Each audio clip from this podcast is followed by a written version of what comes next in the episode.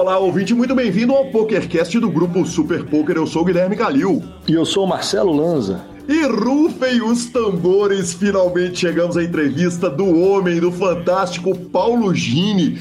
Paulo Gini, cara, eu contei, olha, eu podia contar de novo, já contei algumas vezes no PokerCast, contei no começo da entrevista, podia contar aqui na introdução, mas vou deixar lá para entrevista. Falamos de tudo, falamos de poker, falamos de coleção, falamos da vida dele, dos recordes dele, tantos feitos no poker e fora do poker. Que entrevista fantástica e já tem uma terceira parte pré-programada, qualquer hora ela sai. Lembrando que o PokerCast é trazido a você por Bodog, Suprema Poker, Pay for Fun, Stars Club e Duarte Tips. Perguntas, participações, sugestões, promoções e comentários. O nosso e-mail é pokercast.gruposuperpoker.com.br, Instagram é Twitter, arroba Guicalil e arroba Lanzamaia. O telefone é 31 975 18 9609 para mandar áudios maravilhosos pelo WhatsApp, como fez o nosso ouvinte Rafael, ou para entrar no nosso fantástico grupão do Telegram. Atenção, atenção, ouvinte do PokerCast, interrompemos o seu programa para avisar o seguinte: depois da minha gravação com Lanza, entrou em votação na Câmara dos Deputados do Brasil o projeto de lei número 442 de 1991. O projeto dispõe sobre a legalização e regulamentação dos jogos de chance e apostas. E o texto foi aprovado. Ele teve 246 votos a favor, 202 votos contra. E nessa quinta-feira, acontecerá a análise dos destaques e as sugestões de mudança no texto, ou seja, provavelmente isso já vai ter acontecido quando você estiver ouvindo esse PokerCast. Depois dessas sugestões de mudanças, desses destaques, a proposta vai ser encaminhada para o Senado Federal e a aprovação representa uma vitória gigante para os jogos de habilidade. A ABJH, Associação Brasileira dos Jogos de Habilidade, chegou a um acordo com o deputado federal Felipe Carreiras, do PSB do Pernambuco, e o texto distinguiu os jogos de habilidade dos jogos de azar. Então você estará fazendo um grande favor para o nosso esporte, para a nossa comunidade. Se você puder marcar o Felipe Carreiras no Instagram, marcar o Felipe Carreiras no Twitter e agradecê-lo pelo trabalho que foi feito, pela diferenciação entre os jogos de azar e os jogos de habilidade. E o que a gente torce é para que tudo corra muito bem e a gente consiga finalmente a nossa regulamentação diferenciada. Ok? Voltamos para a nossa sessão de notícias. Muito obrigado. Bora de notícias? Vambora de notícias, mas não sem antes falar do Bodog Poker. Tá chegando dia 27, é o último domingo do mês, e o último domingo do mês, você sabe, o Bodog faz um milhão de dólares garantidos. Aliás, você pode até não saber, né? Primeira vez que nós estamos falando isso, né, professor? É verdade. Mas é isso sim. Mas então, é, é, se você não sabia, fique sabendo que todo último domingo do mês o Bodog tem um KK garantidos naquele fio de maciota, mesas anônimas e tudo mais. O Bahia é de 535 dólares, mas os satélites começam sempre duas semanas antes do evento e começam a partir de 22 dólares. E atenção, atenção, no sábado anterior, no dia antes, né, dia 26, no caso desse mês, tem satélite de hora em hora, é a sua chance do Big Hit. Boa!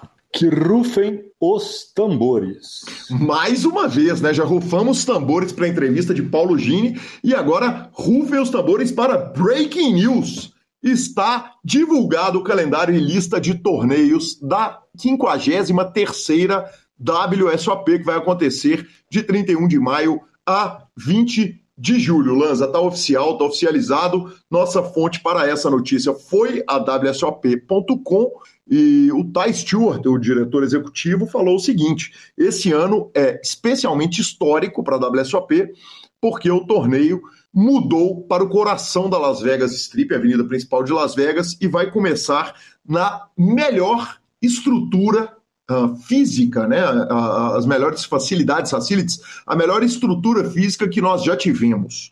Ou seja, né, há de se esperar muito a respeito dessa junção entre o Paris e o Cassino Horseshoe. O torneio vai começar com um evento chamado Housewarming, é, aquele calor humano, né, o esquenta, o famoso esquenta, como diria Casimiro, uh, batendo 500 dólares de bain e 5 milhões de premiação garantida. Vale lembrar que ano passado esse primeiro evento foi o Reunion e ele teve quase 13 mil entradas. Sobre transmissão televisiva, a gente ainda não tem ESPN, ou pelo menos não tem nenhum tipo de notícia entre a, a ESPN e a CBS, visto que desde o ano passado a CBS comprou os direitos de transmissão, mas obviamente a Poker Central vai passar, o Poker Go vai passar eventos, serão 18 eventos de bracelete transmitidos e mais um mínimo de 15 horas do Main Event de 2022. Lanzinha, faça uma pausa aqui. O seguinte, 15 horas achei pouco, hein? Uai, vovô, é pouco mesmo, né? Se a gente considerar a quantidade de dias iniciais mais dias finais que nós temos, nós temos material aí para horas e horas e horas e horas de transmissão, né? 15 horinhas aí estão tá, pegando leve com a história. É, já que eles falaram que é o mínimo de 15 horas, vamos esperar que é mínimo de 15 horas e, e, e máximo de 75, máximo de 50 horas. Uh, deixa, então... deixa lá rodando sem ninguém falar nada, só pra gente ficar sentindo o clima do salão e tá tudo certo. Exatamente. Ou leva, ou leva Marcelo Lanza para falar aquele inglês brutal que ele estava metendo lá na última transmissão internacional que fiz com o senhor.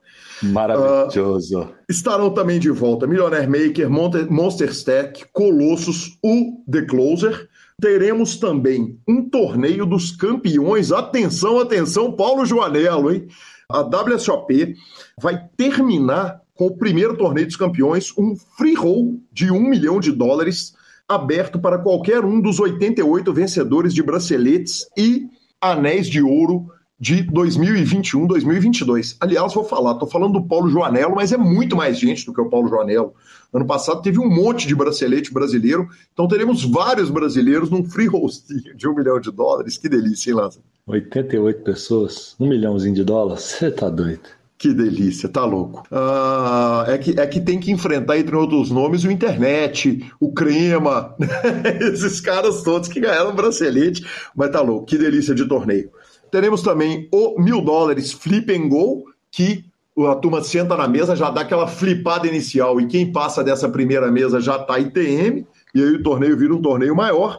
Outro torneio que voltou, que foi um sucesso fantástico do ano passado, é o 1979 dólares Poker Hall of Fame Bounty. Ele vai acontecer no dia 10 de julho e ele é uma homenagem a todo mundo que entrou no Hall da Fama. Então ele tem um bounty na cabeça de cada um dos jogadores que estão no Hall da Fama do poker. Você vai lá, se você derrubar o jogador, você recebe um bounty no valor daquele jogador. Então ano passado foi o Eli Elezra, se você derrubar ele, você ganha 2.021 dólares. Então, entre 79 e 2021 aí é, serão os bounties. Ainda, direto da notícia, agora saindo dos torneios, vacina de Covid-19. A WSOP vai seguir todas as leis locais estaduais, né, de Las Vegas, do estado de Nevada e do CDC, o Centro de Disease and Control norte-americano, mas por enquanto não há exigência de máscara, nem de vacina, nem de nada. E de quebra, por fim, eles anunciaram também que a WSOP Europa, no dia 22, estará de volta lá em Rosvadov, no Kings Cassino, de 12 de outubro até 3 de novembro. O evento lá na Europa vai ter 15 braceletes de ouro, inclusive o main event de 10 mil euros e um 50k high roller. Professor, tá chegando, cara. Outro dia a gente estava fazendo o WSOP e já chegou a nova, né? tá chegando, cara. Tá chegando. Tá faltando pouco tempo já, mas que bom que eles já resolveram soltar calendário cheio. Obviamente que eles ainda vão colocar as datas de tudo certinho, pá, mas que bom que já dessa vez não, não soltaram a prestação, né? Já meteram bala, data, início, fim é, dessa WSOP Europa, tudo. Porque aí quem quiser já se programa e boa. Exatamente. Não, do, do torneio de abertura de 500 dólares até o Bahia de 250k. Né? Já, nós temos entre ouvintes e participantes do PokerCast quem tem potencial para dar todos os bains entre o 500 e o 250k. Exatamente. Povo, parabéns para nós. Parabéns para nós, cara. Parabéns para nós e obrigado, Gabi, né? Uh, eu não me lembraria de forma alguma, eu não sou um cara muito conectado a datas, mas PokerCast fez quatro anos de Super Poker agora no final de fevereiro. Primeiro programa foi em fevereiro de 2018 com a Vivi Saliba, primeira entrevistada, e agora quase 210 semanas depois, sem nunca falhar com o nosso ouvinte, estamos aqui no ar comemorando os nossos quatro anos de Super Poker. Vale lembrar que o PokerCast começou no longínquo ano de 2008, quando gravamos a primeira edição aqui no BSOP em Belo Horizonte. E eu fiz uma conta rápida aqui, Lanzinha. 200 programas vezes uma hora e meia são 300 horas de transmissão, uh, dividido por 24. Se der play hoje no PokerCast, o ouvinte ouviria aproximadamente 12 dias de PokerCast, sem contar transmissão extra, PokerCast Express. Quer dizer, só de Calil Lanz e entrevistas daria ali por volta de 12 dias. Cada dia que passa, apertando mais para a turma que está conhecendo agora e quer maratonar. é, é, é, é, que o segredo para ouvir o PokerCast eu conto para vocês, né? É só multiplicar ali. Eu, eu, eu me ouço a 1,75, uma vez e meia a 1,75. Então, vou te falar que eu fico, inclusive, meio desesperado quando eu, quando eu ouço o PokerCast em tempo normal, porque eu acho ele lento. Eu acostumei a ouvir ele aceleradíssimo. Aliás, não só o PokerCast, todos os podcasts que eu ouço, eu ouço quase 2x. Eu não consigo, cara. Eu preciso de ouvir a entonação da pessoa. Me perco totalmente. Se acostuma, professor. Se acostuma e nosso ouvinte, quem quiser maratonar também vai ter que acostumar, né? É, mas é isso aí, cara. Quase 210 semanas ininterruptas no ar. Que feio. Exatamente. Exatamente. Quem diria? Para nossa próxima notícia, Felipe Mojave vai ser entrevistado pelo Flow dessa semana. A dica veio do nosso ouvinte Vinícius é, e, e, o Carrano ligou, cara, falou: você viu que o, o Moja tá no Flow dessa semana? Eu não tinha visto. E Lanz, acho um momento curioso, cara, para ir pro Flow porque o Flow acabou de passar pelo, pelo cancelamento clássico, né? É, depois daquela bobagem que o Monark falou, mas, mas eu fico muito feliz, muito feliz de saber, primeiro, que o Flow vai abrir a porta para o poker mais uma vez, segundo, que o Moja está indo lá, porque ele é um representante maravilhoso para fazer o Flow, né? Para contar, para falar sobre poker. E, cara, acho até que o momento de atenção no próprio programa Flow pode acabar dando uma atenção maior para o Mojave do que do que daria uma edição normal. Então a, a, a, sensação que eu tive é o seguinte: que mais uma vez o, o poker vai estar muito bem representado lá no programa agora do Igor 3K, 4K? 3K. 5K, 6K. 6K. 1080p. Do Igor 1080p. Exatamente, exatamente, cara. Acho que, a, acho que o Moja vai fazer um excepcional trabalho.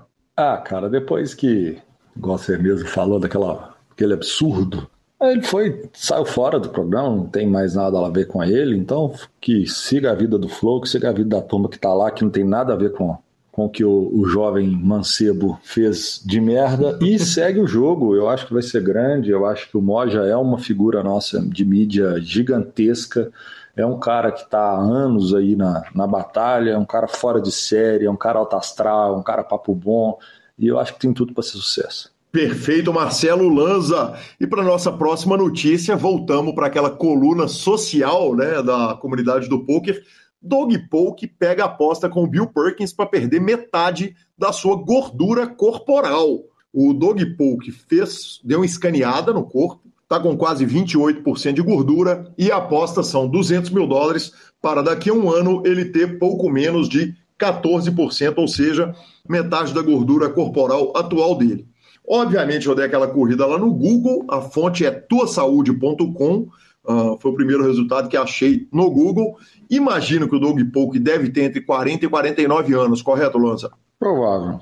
Pelo menos Exatamente. a lataria indica. É o que a lataria indica. Então, uh, ah, 28% ele estaria com a gordura corporal muito elevada, mais de 26% significaria muito elevado, e ele tem que chegar a um nível de atleta. O atleta aqui, uh, entre 40 e 49 anos de idade, é 14%. Lanzinha, não é brincadeira não, né, cara? 14% é. de gordura é muito pouca gordura, é, é, é, é, um shape nervoso e não é um emagrecimento reto, né? É, é, perda de gordura mesmo que ele vai ter que fazer. É azedo e é pouco dinheiro para ele. Esse é o problema. Cara, você sabe que o, o, o que eu estava pensando era exatamente nisso. O problema é o seguinte: eu, eu até escrevi aqui na pauta, certamente você já viu. Lanza quer pegar um bet e, e, quando é esse tipo de, de, aposta, eu tendo a achar que a pessoa sempre vai querer, é, vai bater. o objetivo, sabe? Desde a caminhada de Los Angeles para Las Vegas ou Las Vegas para Los Angeles, até vou bater 100 cestas consecutivas ou vou perder metade do meu peso, eu costumo achar que o jogador, a pessoa que é desafiada, ela sempre vai bater e essa costuma ser a melhor aposta.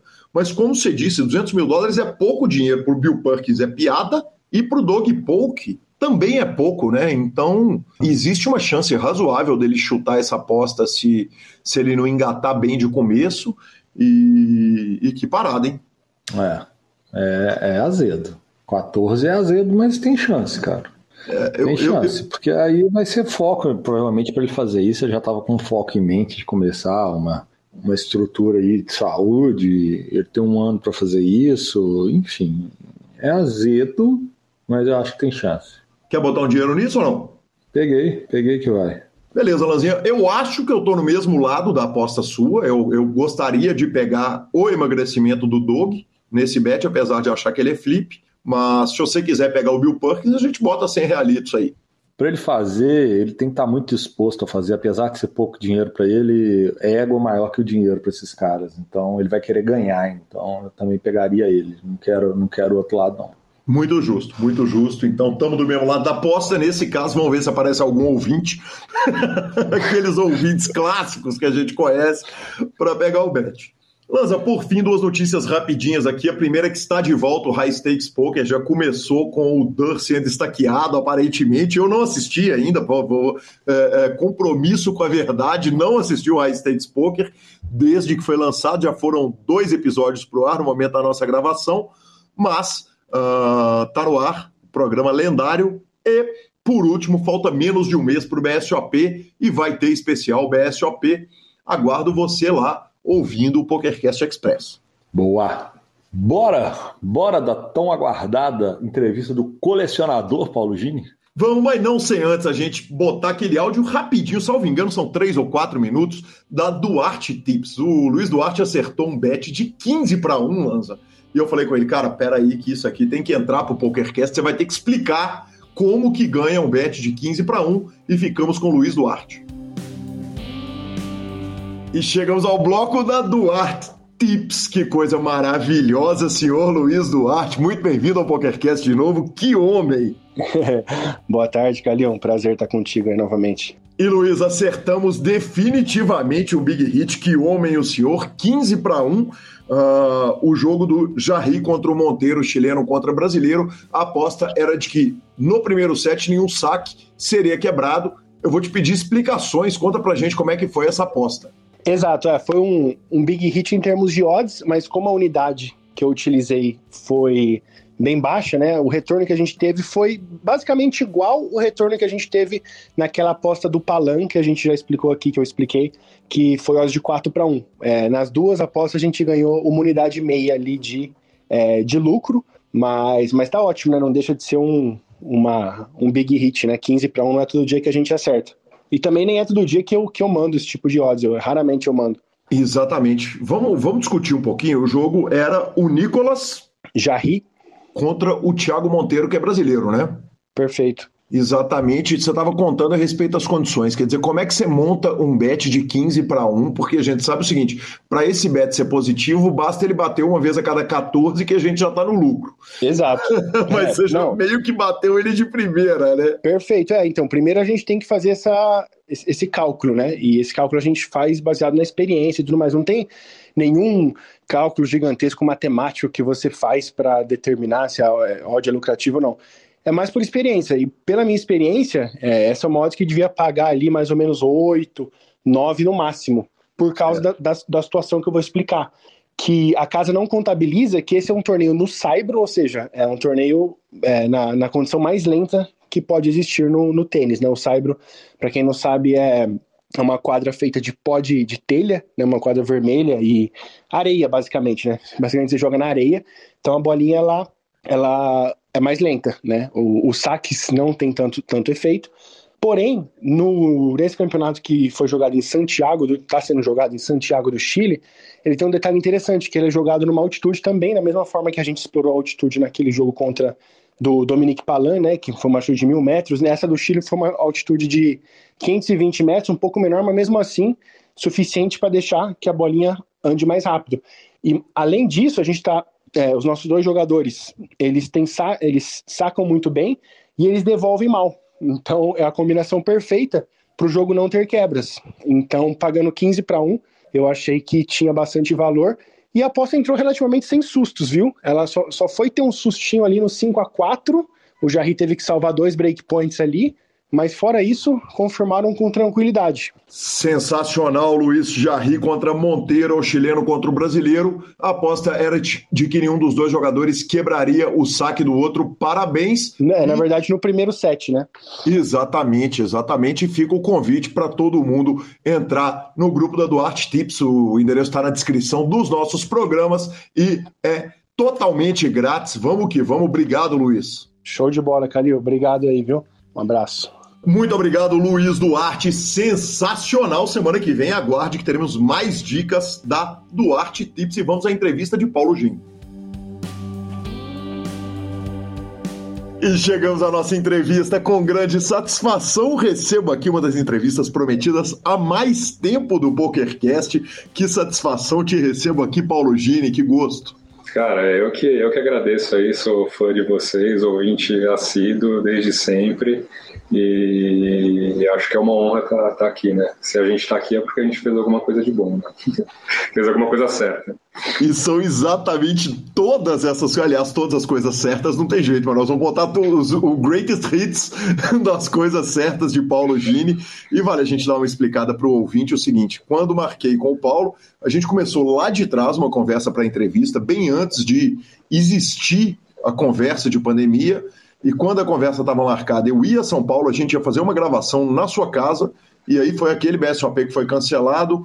E de tanto tentar, eventualmente cheguei à conclusão seguinte: depois fazer uma matéria para mostrar a coleção da qual nós vamos falar hoje, mas vamos fazer essa entrevista e com certeza absoluta vai ser maravilhosa. Paulo, satisfação te ter aqui. Eu começo com a pergunta clássica do PokerCast: quem era o Paulo antes do poker? É, na verdade, o Paulo antes do poker ainda é o Paulo de hoje, né? Assim, mas vamos lá.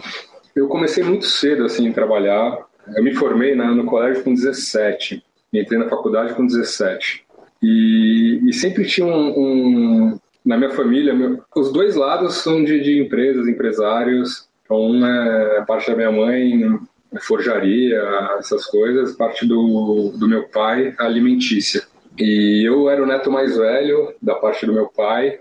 E meu avô, desde que eu tinha, sei lá, 5 anos, ele falava assim: é, quando você fizer 18, a gente vai abrir uma fábrica junto.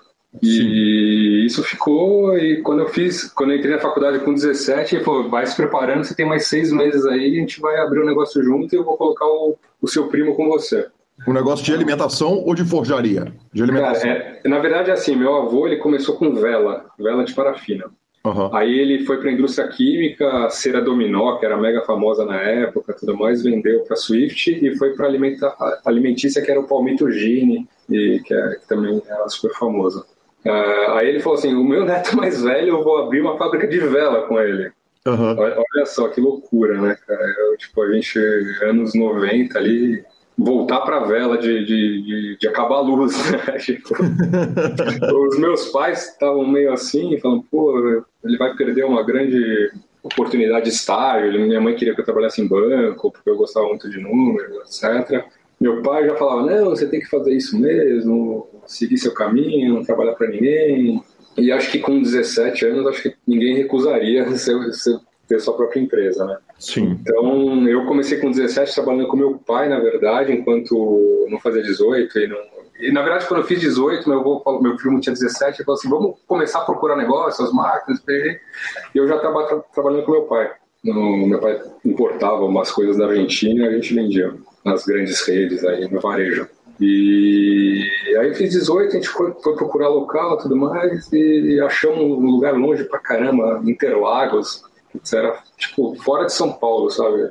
Pra, pra, naquela época pra gente. E e meu primo lá, cara, aí meu avô comprou uma máquina de vela, é, tipo, a gente via que não tinha como dar certo aquilo, sabe? Mas, mas a deu. Queda, a queda do catolicismo ajuda a piorar, porque eu acho, eu posso estar errado na, na, na, na cultura, mas eu acho sim, que o, o evangélico sim, não acende vela, né? Não, o evangélico não, mas a gente não, é não muito, bastasse muito a luz não, não, não, não, não, bastasse a luz sim. não cair mais com a frequência que cai, ainda tem um problema que na religião também não tem tanto uso assim, né?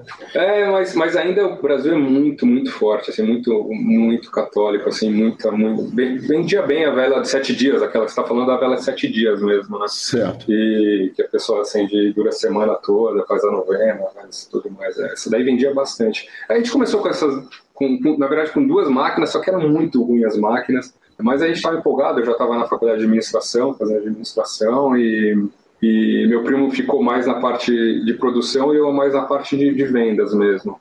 E a gente falou, vestiu a camisa e falou: não, é isso que a gente tem, vamos para frente e vai dar certo. Né? Só que a gente não tinha capital de giro, não tinha nada, é uma loucura. Meu avô fez, mas tipo, ó, se virem, sabe? É mais ou menos assim. E, e a gente muito, muito novo, eu 18 e 17. E, e eu comecei a, a, ir nas grandes redes, meu Pão de Açúcar, Macro, e, a pessoa falava: não, mas por que, que você está aqui, sabe? Eu era muito novo. não tinha barba, não tinha nada, já era muito novo. E, e começou, eu comecei a vender pra caramba, cara. Eu, e a gente cresceu mesmo, sabe? E, e ficamos, tipo. Isso era 96. E, e, e, o que que deu? Qual foi o fim da fábrica? Então, é, o, o, a gente se tornou tipo a segunda, terceira maior indústria do Brasil de, de vela. É, eu, eu, junto com outro fabricante, fundei uma associação brasileira de fabricantes de vela que não existia regulamentação no mercado. Sim. E tínhamos lá, sei lá, 70 funcionários, super, super bacana. Mas aí a matéria-prima é 100% parafina. Parafina é monopólio da Petrobras e só tinha a Petrobras para comprar, não existia outra, outra parafina, só existia parafina da Petrobras. E separava o caminhão lá para pegar e era o preço que eles queriam, no dia que eles queriam, era uma loucura.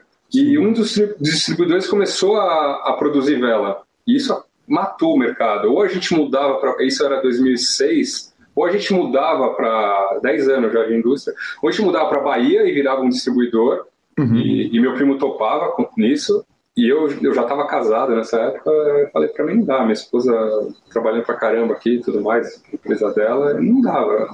Eu falei não, ou, ou a gente vendia, enquanto dava tempo, né? E a gente resolveu vender em 2006 a, a fábrica. E, e, foi essa a história do meu começo aí de, de, de vida, de, né? De vida profissional. O que profissional. que antes? Quer dizer, hoje profissionalmente você faz, uh, ou há dois anos, quando a pauta foi preparada e ela, ela foi atualizada, uh, você trabalhava com uma empresa que tanto envolvia a sua coleção quanto Sim. eventos, correto? Ah, ela existe ainda, foi muito prejudicada na pandemia. Eu perdi uns contratos gigantescos, que muito bons com Qatar, já para a promoção da Copa desse ano. Era putz, muita coisa legal que estava acontecendo e acabei perdendo isso daí. Mas eu continuo vários projetos. Aí agora agora está reativando tudo, né? A vida está voltando ao normal, né? Assim, me conta exatamente o tanto que você puder a respeito do que, que de, de, de, como que se faz dinheiro tendo uma das maiores. E aí, aí eu acho que talvez seja o caso da gente falar antes da coleção. Você tem a, a, a MW Collection, é o, o Instagram da Sim. coleção, e você tem uma das maiores coleções de memorabilia de futebol do mundo, correto? Correto, é, é, isso mesmo. Ela, ela começou também desde pequenininho. É, meu avô era tudo, tudo com meu avô, né? É, ele era diretor do Corinthians no começo da década de 80. Uhum. E em 82, o Corinthians foi campeão paulista em cima do São Paulo nosso freguesaço, né, por sinal. E. quem disse foi o Paulo, não foi esse apresentador, tá? Então, quem quiser. Já, já, já fala que o Palmeiras não tem mundial também. quem quiser ter Instagram lá, pode xingar ele, não a mim. E, e, ele me trouxe a camisa que o Zenon usou na final da, da, da, da do Campeonato Paulista de 82. Eu tinha 4, 5 anos. Uhum. E, meu, eu fiquei maravilhada com aquilo, dormia com a camisa do meu lado, era um negócio louco. Aí todo mundo ia falar, ah, ele gosta de camisa de futebol. Então, aniversário, Natal, eu ganhava camisa de futebol. É, presente dos virou... sonhos para uma criança. Exato, exato. Isso virou, virou minha paixão, assim, sabe? Aí, um pouco mais velho, assim, sei lá, 15 anos, 16 anos, eu, eu, eu, eu, na verdade, sempre fui a vida toda em todos os jogos do Corinthians, né? Então, eu vivia no Paquimbu ali. É, sempre fui em todos os jogos. Aí eu comecei a, a colecionar mesmo camisas, só que eu, eu, deixei todas aquelas camisas que eu ganhei em loja tudo mais de lado. O meu negócio era camisas usadas em jogo. Eu queria camisa que o cara usou no jogo mesmo. Sim. Então eu ia nos jogos do Corinthians e, e, era totalmente diferente do que é hoje, segurança tudo mais. Eu conseguia entrar no vestiário e a cada, sei lá, 10 jogos eu pegava cinco camisas, vai. Sim. É, e aí começou, né? E aí começou a internet, sites de, de leilão tudo mais, e começou a aparecer muita coisa, assim, que as pessoas colocavam, né? E esse mercado é, era um mercado bem diferente do que é hoje, né? Tinham poucos colecionadores tudo mais. E eu comecei a comprar muita coisa, assim, coleções inteiras de jogador, sabe? É, eu virei um caçador de relíquia mesmo. Eu ia atrás. Sim. Eu, eu, eu, eu ia falar exatamente é. a respeito do trato feito, né? Porque a sensação sim, que a gente sim, tem sim, é que no Brasil isso foi tardio, mas nos Estados Unidos isso começa com figurinha de beisebol, né, Paulo? Não, lógico. O Brasil ele não tem esse, esse hábito do colecionismo, né? Que nem lá fora. Os Estados Unidos é uma loucura, a Europa, Japão também. O Brasil ainda a, o colecionador é taxado de louco, né? Assim, sei lá, ah, ele tem problema, né? Colecionador, sei lá, tem, tem esse. tem esse o que não deixa de ser, com todo respeito também. Claro, não, não. Ninguém forma um acervo que eu formei, que eu nem chamo mais de coleção, é um acervo mesmo. Uhum. É, sem ter um parafuso a menos, aí uma paixão muito grande, né? São os dois pontos. Eu, no meu caso, eu acho que é paixão. na, na, sua opinião extremamente suspeita, é paixão, é. loucura. Os meus amigos mais próximos acham que é loucura, mas, mas eu acho que é paixão. Que demais. E... Mas, mas de repente isso vira negócio. E na hora que um negócio que começa com grande amor vira negócio, existe uma dúvida no coração. O, o jogador que larga a carreira, qualquer carreira de sucesso, para ser jogador de pôquer, né, uhum. o, o, o, profissional. Na verdade, isso acontece mais com a turma mais velha, né? O, o jogador muito jovem, ele conhece o poker, ele larga os estudos para ser jogador. Mas muitas Exato. vezes o cara que está muito encantado vai largar para abraçar uma paixão e, e, existe um peso, né? De vou transformar minha paixão em dinheiro, tem um monte de carga emocional e psicanalítica aí. Houve esse problema quando você foi transformar o negócio em negócio? O, você está falando da coleção, no caso. Da né? coleção, sim. Não, porque eu não, não era. não vendia nada, né? Então, uhum. para mim, eu só monetizava ela e, e transformava meu hobby numa coisa praticamente de graça, entendeu? Porque eu comecei as exposições exatamente, eu tinha aquele apego, ah, não, não quero levar para cá, levar para lá, é minha, mas depois eu falei, pô, eu consigo fazer uma exposição e, e comprar acervos de graça, com dinheiro que ela mesma está tá, tá, tá, fazendo, entendeu? Então eu, eu acho que hoje praticamente minha coleção tá paga só em exposições, entendeu? Que isso, pô, para qualquer colecionador do, do mundo ou de qualquer coisa é absurdo, né? Falar um negócio desse. Tipo, quanto sai a sua coleção? Sai de graça. Mas é, é, não, é um mérito, mas, mas é, é muito bacana. Isso, porque, o que acontece? Na década de 90, lá quando surgiu a internet e tudo mais, os sites de, de leilão, assim, Mercado Livre, essas coisas, nem era Mercado Livre, eu acho, era não lembro qual que era. E aí eu criei o clube de colecionadores de futebol. Eu e um cara de Minas, que eu não conhecia, só conhecia online, a gente criou o Futmania, que era um clube de colecionadores de futebol. E foi super legal, tinha, sei lá, 5 mil associados, era um número absurdo para a época. E, e, isso abriu muita porta para mim. Muita matéria de televisão, porque meu acervo começou a crescer, crescer, crescer. Até que eu compro o acervo, entendeu? Que faz a minha coleção sair de, de, de importância nacional para importância mundial que é, que é uma história que eu posso contar aqui, é rápida, mas é, é pode ser um negócio interessante. Não, é... e, e, nós vamos, é importante a gente avisar o seguinte para o ouvinte, nós vamos para o poker, claro vamos, que nós vamos. vamos falar da carreira de um cara que tem é, 600 mil dólares de random mob ganho, que disputa ranking todo ano, e vamos falar, mas não, não tem jeito de falar com o Paulo Gini sem tratar a respeito da coleção, até porque na formação de personalidade sua faz parte, né? Claro, claro. Além disso, os esportes estão super. É, é, é, é, futebol, pôquer, coleção, aposta esportiva, tá tudo no mesmo balaio, goste ou não goste, né? A gente é, faz todo sentido que a discussão seja, seja, seja colocada no mesmo balaio aqui. É, e é, e até um negócio legal, porque todo mundo que ouve aqui joga comigo nas mesas. E esse é um assunto recorrente em toda a mesa. Toda mesa que eu jogo, a, a coleção vem, a, todo mundo pergunta, então é bom, até, até interessante que eu já, já, já conheci claro. a história, né? Claro, legal demais. Vamos, é, então, vamos. Eu, eu, ia atrás de todos os jogadores, tipo, eu pegava a lista dos campeões 62, ó, campeão mundial. Eu pegava lá e ia atrás de Paulo, posso te dar uma interrompida aqui claro, nesse ponto? Você está falando de, do campeão de 62. É, a sensação que eu tenho é que um, que um, um sem, sem querer uh, fazer discurso político, que um, um país que se preocupa tão pouco com a história que a história também das coleções das camisas e tal, não sei o que, não é tão fácil se linkar uh, essa camisa com esse jogador com a que efetivamente foi uh, jogada, essa jogou na Copa do Mundo, essa não jogou, essa foi de treino. Isso foi um problema ao longo da vida na coleção? Ah, sim, claro, mas eu acabei virando um perito, né, mesmo, então... Ah, que demais. E, e fora que eu só pego com procedência, né, tipo, se você chegar para mim e falar assim, até a camisa do Dada Maravilha, Uhum. Se você não me provar Bom como exemplo. você conseguiu essa camiseta, é bom exemplo. Bom exemplo. é, como você conseguiu, por que, que ela está com você, eu acabava passando, entendeu? Eu recebo propostas quase, quase diariamente de, de camisas e eu deixo passar mais 90%, entendeu?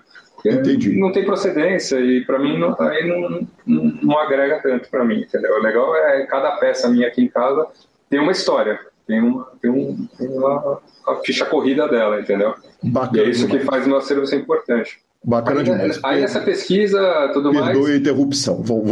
voltamos para 62, para a camisa é. de 62. É, não, não, eu estava dando um exemplo. Aí o aí, que acontece? Quem fez a camisa de seleção brasileira da década de, do começo de 50 até, até 77 foi uma marca chamada Atleta.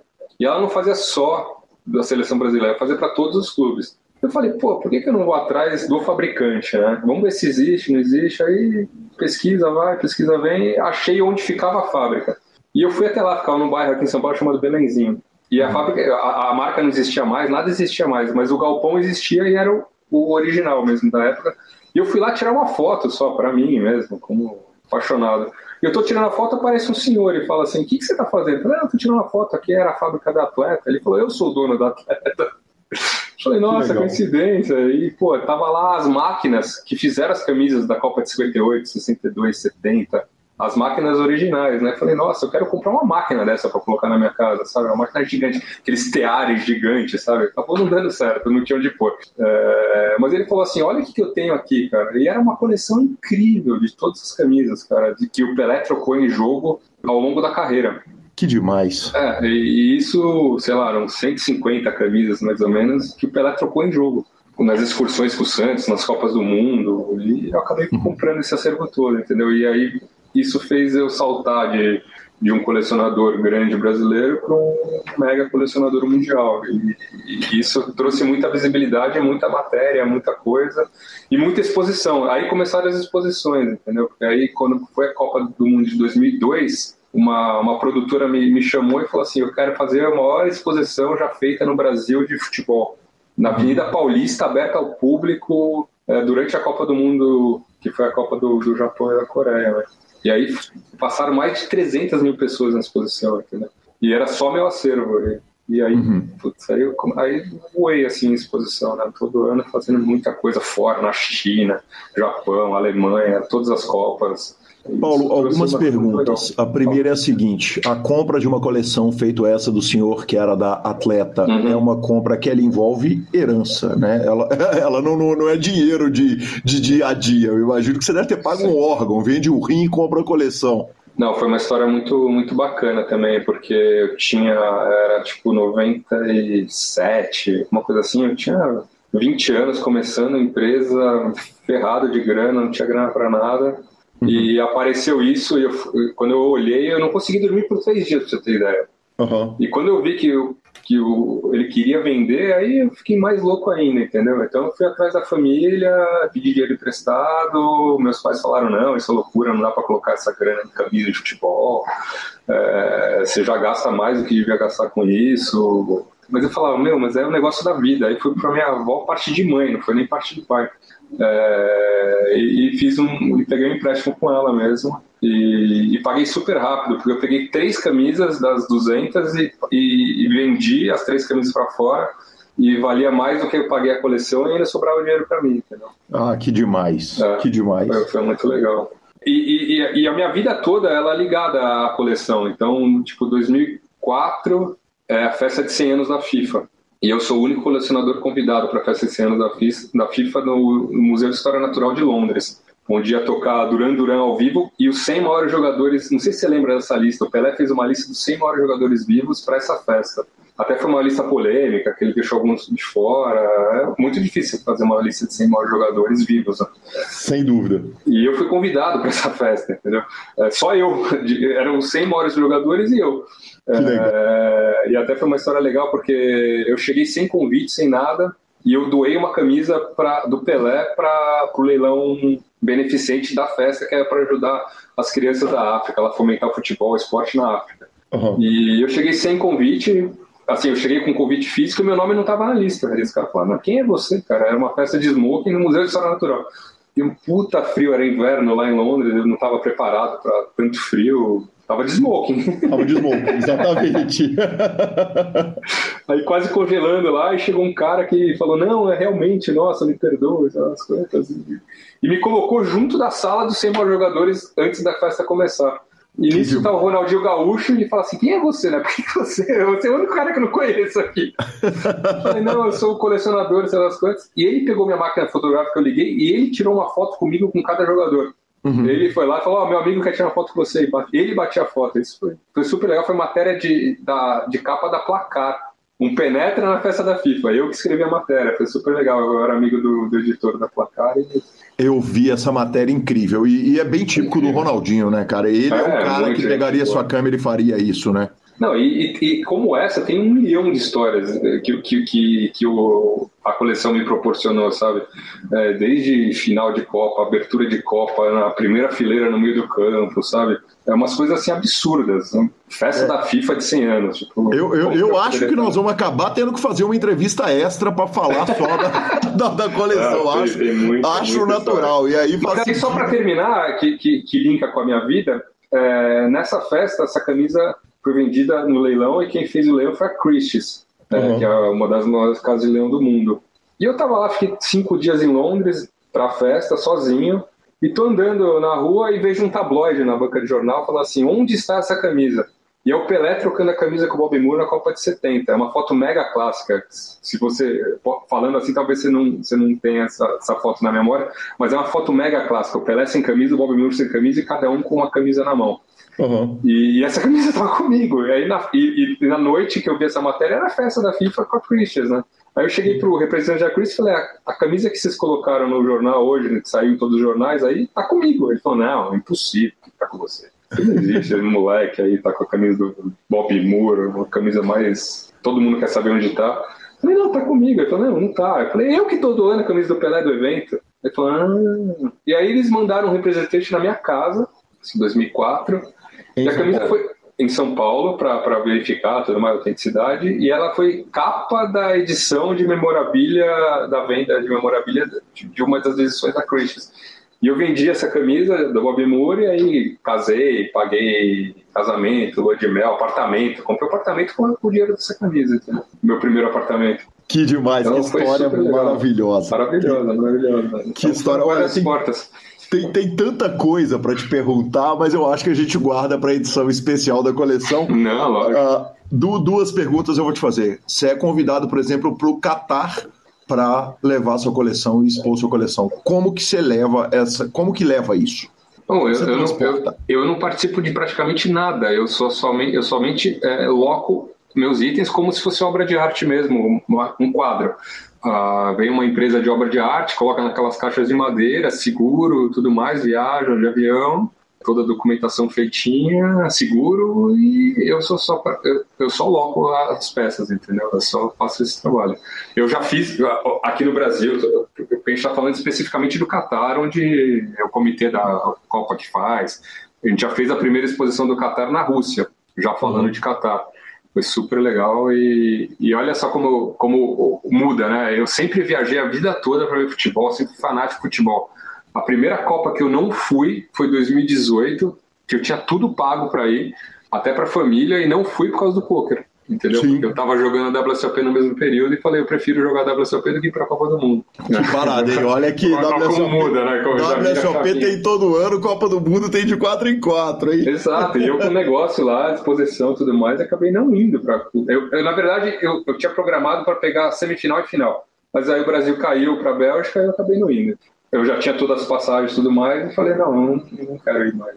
Perfeito. Uh, outra coisa é o seguinte: você falou que você dá consultoria, que você atesta uh, itens. Você atesta para você ou seja, você é chamado, ou você virou especialista que o cara do trato feito chama lá para.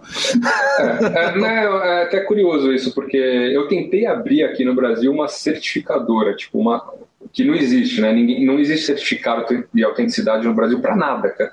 Sim. Como tem lá fora. Lá fora você pega o card, ele tem lá é, numerado de 1 a 5, sei lá de 1 a 10. O 10 é super, hiper raro e as condições são as mais perfeitas possíveis. É, aqui no Brasil não tem e não, e pelo, pela consulta que eu fiz com o advogado e tudo mais, não pode ter, porque quando você certifica alguma coisa aqui, por exemplo, a camisa do Basílio da final de 77, se eu certifico e faço alguma coisa com essa camisa, eu teria que pagar alguma coisa para o Basílio, entendeu? Lá fora não é assim. Aqui a lei brasileira faz isso. Então Entendi. acaba não, não, valendo a pena e não, não existe mesmo. Então eu certifico mesmo para mim e para os amigos mais próximos. Muita consulta assim, pô, tô querendo comprar essa camisa, vê, vê o que, que você acha. Eu já falo, não, essa daqui pode é, é furada, ou isso daqui sim, é quente mas, mas desse jeito mesmo. Como, como é tudo aqui no Brasil. Como é tudo aqui, exatamente. Me conta um negócio. É, é, antes de eu te perguntar se o poker entra na sua vida, antes ou depois da coleção, tem coleção de poker? Você tem uh, uma coleção de itens de poker? Você coleciona alguma coisa relacionada ou não? É, todo mundo fala que eu troquei a camisa por troféu.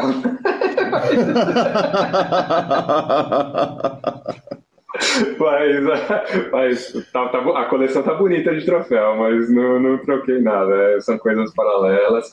Eu, na verdade, vou até falar um negócio que nem sei se eu poderia falar, mas eu, eu vou falar.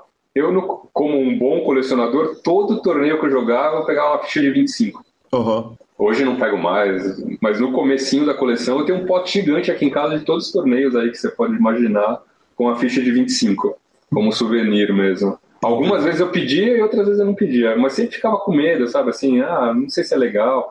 Eu, eu cheguei a fazer uma pasta que eu colocava assim, o torneio que eu joguei, o valor do Bahia, em que posição eu, eu peguei, que mão eu caí. Uhum. mas, depois, depois jogando torneio todo dia aí, acabou que bacana. Depois você resolve com o DC. O DC é um dos próximos convidados no PokerCast Express especial do VSOP. Não, a DC é parceiraço, tá louco? Adoro DC, adoro o VSOP, adoro, adoro todo mundo aí, cara, no poker. Interrompemos rapidamente a nossa entrevista para falar da Suprema Poker, a evolução do poker online. E para você que vai pular carnaval, que não vai pular carnaval, tem um ótimo motivo para você dar um breakzinho e jogar na Suprema. São um milhão de dólares garantidos no final de semana, né? Do feriado ou não feriado, depende de onde você estiver no Brasil.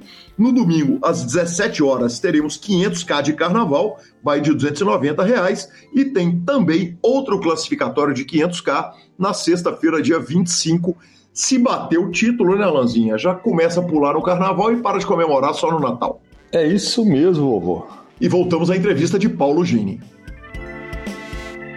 Paulo, em que momento da sua vida e da sua história que o poker entra? Acho que entra como todo mundo né, ali no começo dos anos 2000, né? Vendo na ESPN e faz... jogando em casa com amigos. É... Comigo começou assim, acho que é 2004, né? Mais ou menos, que, que a ESPN começa a passar 2003, 2004. E eu tinha um grupo de amigos que a gente jogava bastante, assim, home game, cada vez na casa de um. Só que eu sou o primeiro a casar da turma toda. Eu casei em Sim. 2004. Casei bem. Não, não tão novo, mas já. Na verdade, eu tô com a minha esposa desde 95 até uhum. hoje. Então já é uma vida, já é uma, Sim. A maioria que está ouvindo aí nem nasceu em 95, né? Começou menino. Você falou que você, tá, você nasceu no final dos anos 70, né? Eu sou, acho que eu sou do mesmo ano que você, 77? 76. Eu sou 77. Eu sou 77. Exatamente. Quer dizer, conheceu a Nani menino e está com ela até hoje. Tô, tô com ela até hoje. A gente se conheceu, eu tinha... Eu conheci ela, sei lá, em 90, 91. Comecei a namorar em 95. E é uma história de, de sucesso, né? Acho que a minha maior história de sucesso aí tá, tá na minha vida pessoal, casamento e filhos. Tenho dois filhos e é difícil hoje, né? Você ter alguém com, sei lá, 20, 27 anos junto. Sem dúvida nenhuma. Sem nossa, dúvida na nenhuma. nossa época. E... e... aí o poker entra na vida, quer dizer. É, aí como a gente jogava, né? A gente jogava cada vez na casa de um, eu, eu fui o primeiro a casar e migrou para minha casa. Toda quinta-feira na minha casa jogar poker. É... A Nani joga? A Nani não sabe para onde corre o baralho. Até hoje, uhum. tipo, ela vê algumas coisas, olha, mas ela já manda assim. Isso é novo, né? Faz uns três anos para cá, ela já manda um GL, um foguetinho, mas, ah, mas, é, mas, eu não sabia nada. E aí, em 2004, o poker entra, é, home game mesmo, e sempre na minha casa, mas era um jogo totalmente maluco. Cara. Jogava uns China, nem lembro como que era isso. É, praticamente nem tinha Holden. Aí, em 2005, entra no grupo o Danilo, Danilinho, que ele já vivia de poker nessa época, online. Uhum. E a gente tirava sarro dele. Por que viver de poker? Como estudar poker? Você tá louco, cara. É. E ele trouxe pra gente uma coisa assim que, nossa, totalmente fora. Abriu para mim um negócio. Ele falava do xadrez, do poker. Eu falava, nossa, eu tinha tanto uma outra ideia total do poker, eu achava que era sorte e eu já era ganhador nessa época, mas eu achava que era sorte, que era feeling, que era sei lá. E na verdade nosso jogo nem tinha muito ganhador, porque na última mão todo mundo já win sempre, sabe? No último mão da noite. Era um jogo que cada um recebia sete cartas e quem virasse o maior jogo das sete cartas ganhava, e todo mundo deixava ir para flop praticamente levava as fichas todas. Você vê que loucura. Aí o Danilinho abriu esse negócio. Nossa, cara, eu estudo poker. Eu, e ele nunca conseguia ganhar da gente, porque a gente era um bando de jegue que não foldava pra nada. Ele falava, vocês não fodam, não tem como ganhar, entendeu? Não tem. Não, uhum. Hoje, olhando em retrospecto, ele estava errado, né? Obviamente, ele tinha que Sim. dar valor, ele tinha que adaptar o jogo dele, porque o seu jogo, certamente, lá naquela época, ele era totalmente batível, passível de ser batido. Era, mas quando. Mas ele sempre ia contra cinco, entendeu? Seis. Tudo bem, mas. É, mas então, mesmo hoje, se você, for, se você tiver valor e for contra seis, você nunca é favorito. Você é favorito individualmente, mas não contra seis, entendeu? era muito difícil ganhar, cara. Era, muito, era um jogo injogável, assim, eu diria. Era muito barato e injogável. Era, todo mundo olhava ah, e ah, também vou, também vou, também vou, também vou. Você faz o quê?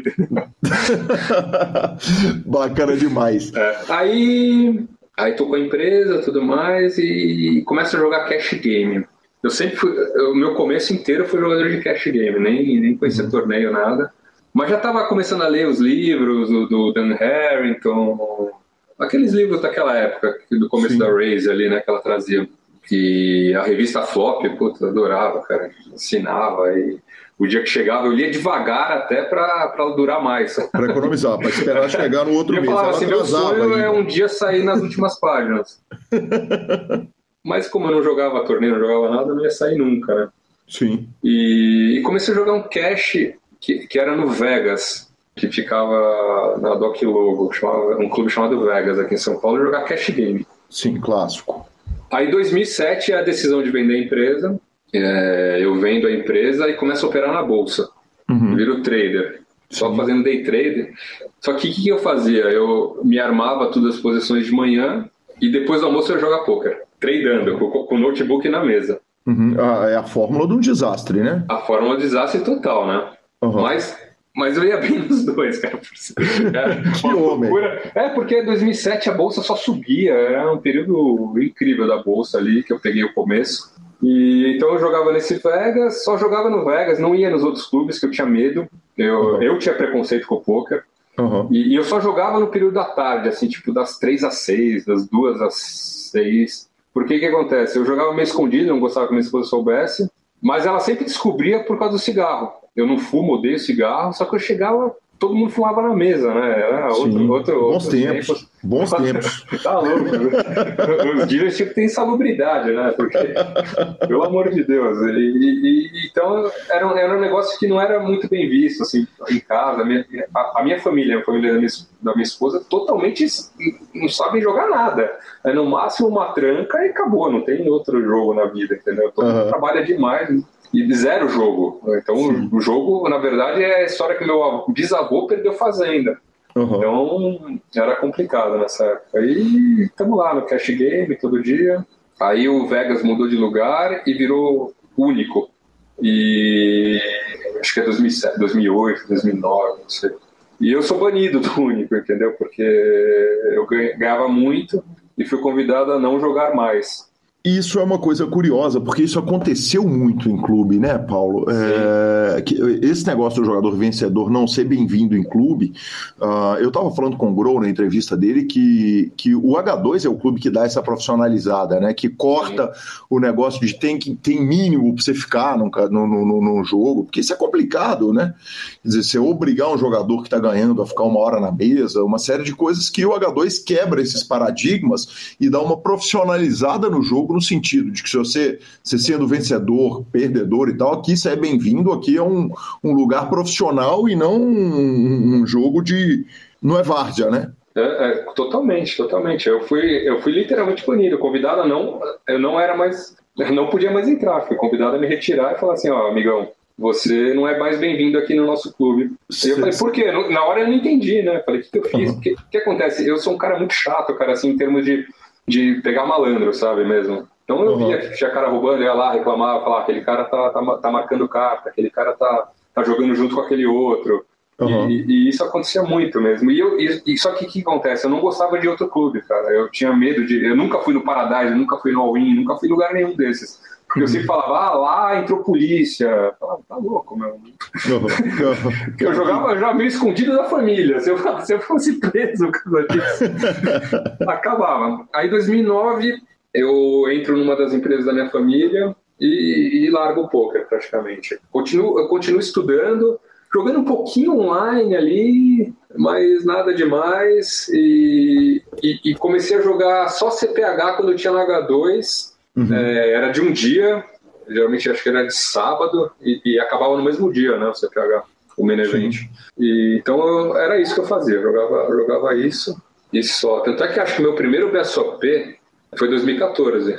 Entendi, quer dizer, ele é relativamente recente, né? Totalmente recente, totalmente recente. E, mas, eu, mas eu ainda acompanhava tudo, lia tudo, acompanhava tudo, mas jogava pou, pouquíssimo, assim. E aí tem uma questão que é o seguinte, em 2014 você volta a jogar BSOP? Em... Não, eu tenho, uma história anterior a essa. Vamos lá. Agora, é, o seguinte, jogava alguns CPHs esporádicos e a galera já me conhecia tudo mais, e aí em 2013 a gente tem uma festa em casa, uma festa de criança, que a gente ia. E uma hora antes, duas horas antes, a gente descobre que minha cunhada também tinha sido convidada e elas iam só com mulheres e os homens não iam. Uhum. Aí eu falei, pô, mas eu, eu quero ir, não tem nada pra fazer. Aí minha esposa falou, ah, vai jogar poker, vai fazer alguma coisa. falei, como assim? Eu posso jogar poker? ela. Tipo, eu entrei no Mibilisca e tava lá, Campeonato Paulista de Poker. Uhum. CPH, ia, era um sábado e ia ser o último dia do main event, o dia 1. Qual que é o ano? 2013. Uhum.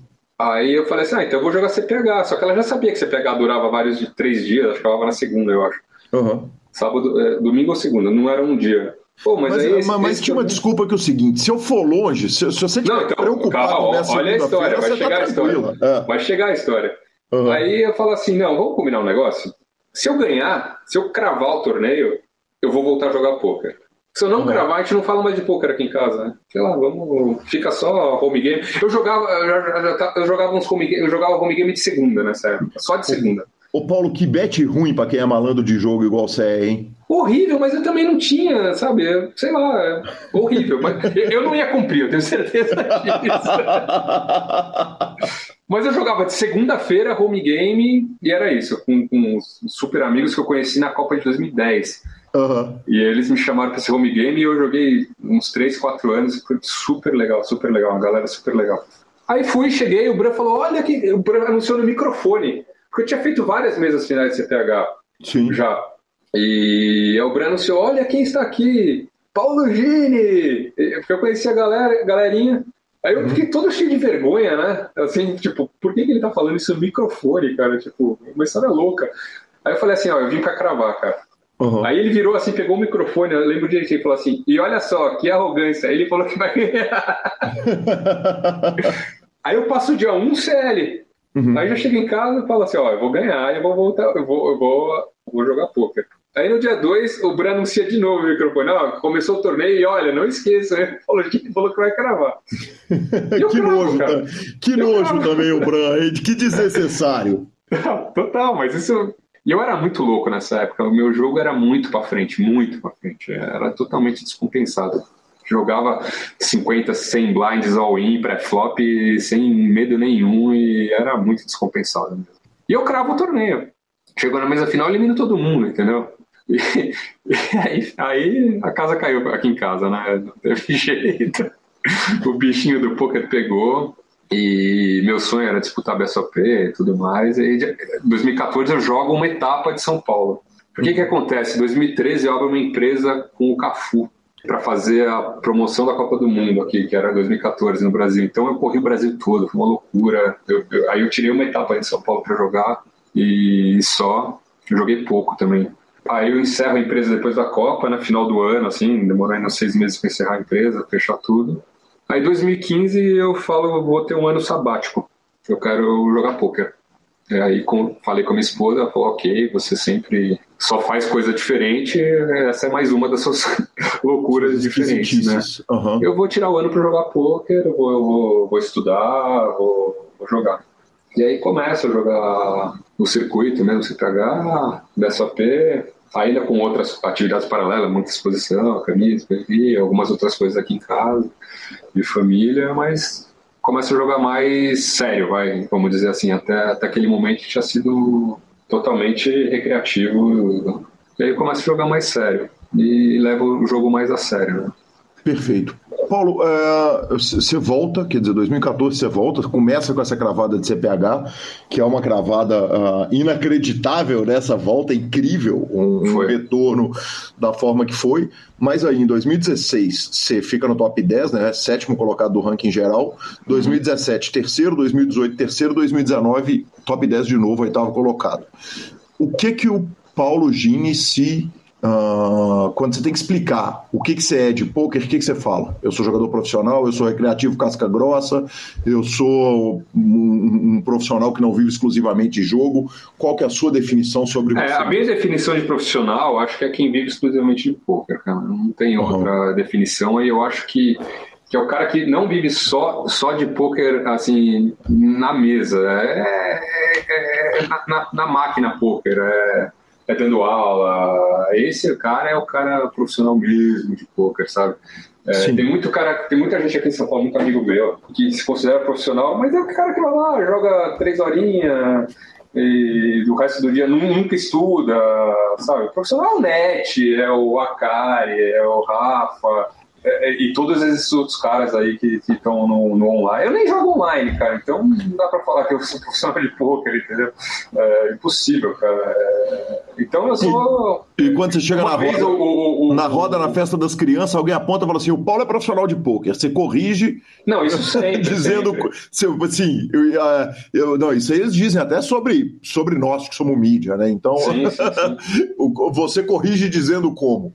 Ah, eu já nem corrijo mais, eu falo, ah, é, realmente, jogo bastante. Uhum. Eu jogo mais do que deveria, né? Então.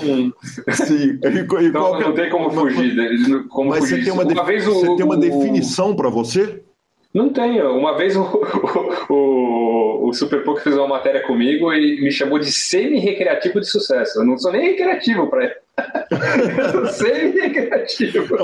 Mas aí tá mais à direita da régua, né? Quer dizer, é, é um pós-recreativo. É, semi-recreativo é semi-profissional também, no seu se, caso. Eu, eu acho que eu me defino como profissional do circuito brasileiro, vai. Uhum, é, live.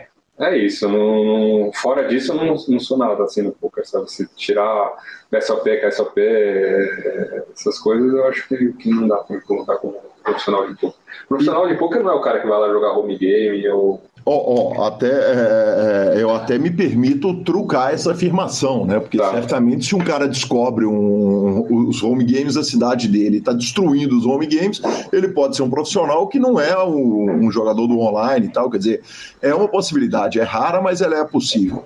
É, é difícil, você... né?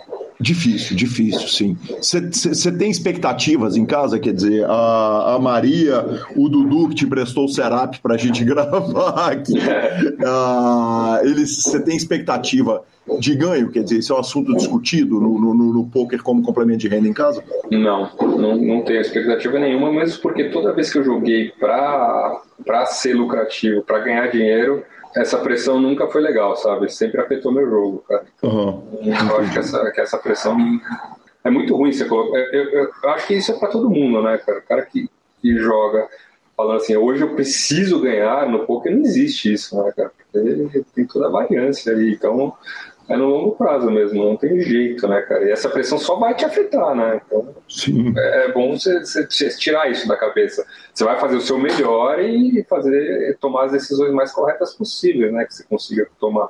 E isso vai, vai dar os efeitos, né? Se você tem um, tem um tipo de jogo que as melhores decisões nunca vão dar certo, sempre são as piores decisões, na verdade, você nunca vai ser lucrativo e isso não vai, não vai, não vai chegar a lugar nenhum, na verdade. Né? Sim, vai ser perfeito. mais um no field ali perdendo, né? Perfeito. E, e, e, por outro lado, quer dizer, o, o marido ou o papai vai sair de casa e vai jogar todos os BSOPs do ano e todos os outros grandes torneios que tiverem, WSOP, etc. É, é, é, um assunto resolvido, é, é, absolutamente tranquilo. Total, nossa, eu tenho um apoio total aqui em casa, graças a Deus. Tanto é que eu passo 50 dias em Vegas sozinho, entendeu? Uhum. Vou sempre sozinho e Imagina, isso para muitos casais é impensável. Né? Sim. Viajar. Porque, porque olha só como eu falo que eu não sou profissional, mas, mas se você viaja sete semanas por ano de BSOP, seis de KSOP, eventualmente CPH, vai uns seis, já são 19 semanas, é, dois meses em Vegas, mais oito, são 27 semanas. Isso, uhum. isso no ano já representa Sim. muita, muita coisa, né? Jogando Sim, só aí já batemos metade do ano sem inventar torneio nenhum no Copacabana Palace. Exato, exato, exato, exato. Então é um negócio que se não for muito bem conversado, eu acho que isso é uma dica para todo mundo, né? Se você jogar poker, se for, for viajar e tiver problema em casa, ficar no WhatsApp brigando com a mulher, mas esquece, mano, nem vai, porque isso vai te tirar do jogo com certeza, cara. Acho que afeta demais, né? Eu vejo muitos amigos meus que afetam demais o relacionamento, entendeu? Sim. É, então, tem que estar tá resolvido, tem que estar tá conversado, sabe? Ó, eu vou fazer isso, posso fazer isso? Não, não pode. Então não vai, cara. É, é fato, cara. eu nunca vi ninguém ganhar estando estressado na mesa, não estando jogando feliz, fazendo o que gosta. Nunca vi ninguém ganhar. Definitivamente isso é fato. Paulo, me conta aqui, é, sendo o semi-recreativo, como chamaram no Super Poker, ou semi-profissional, ou recreativo casca grossa, como disse o Vascão, posso estar uh, usando palavras erradas, estou tentando lembrar de cabeça qual foi a, a palavra que ele usou, é incômodo para você o fato de você não jogar online? Você está contando, por exemplo, nós vamos chegar na sua viagem a Vegas com o Renan Brusque uh, e o cosplay de Senhor dos Anéis que vocês fizeram lá andando pela cidade. Mas o, é, é, incômodo você sentar com caras que você sabe que tomam as mesmas decisões que você toma no poker ao vivo, com jogando 30 mãos por hora, uhum. uh, 12 horas, 8 horas por dia, quando você está jogando metade do ano, sabendo que você está jogando contra caras que jogam 5 horas, 20 mesas por dia, 5 vezes por semana e que estão tomando essa decisão todo minuto, é incômodo? Te gera algum tipo de mal-estar, algum incômodo? Não, nenhum. Pelo contrário, eu tento usar isso, entendeu? Ao meu favor, assim.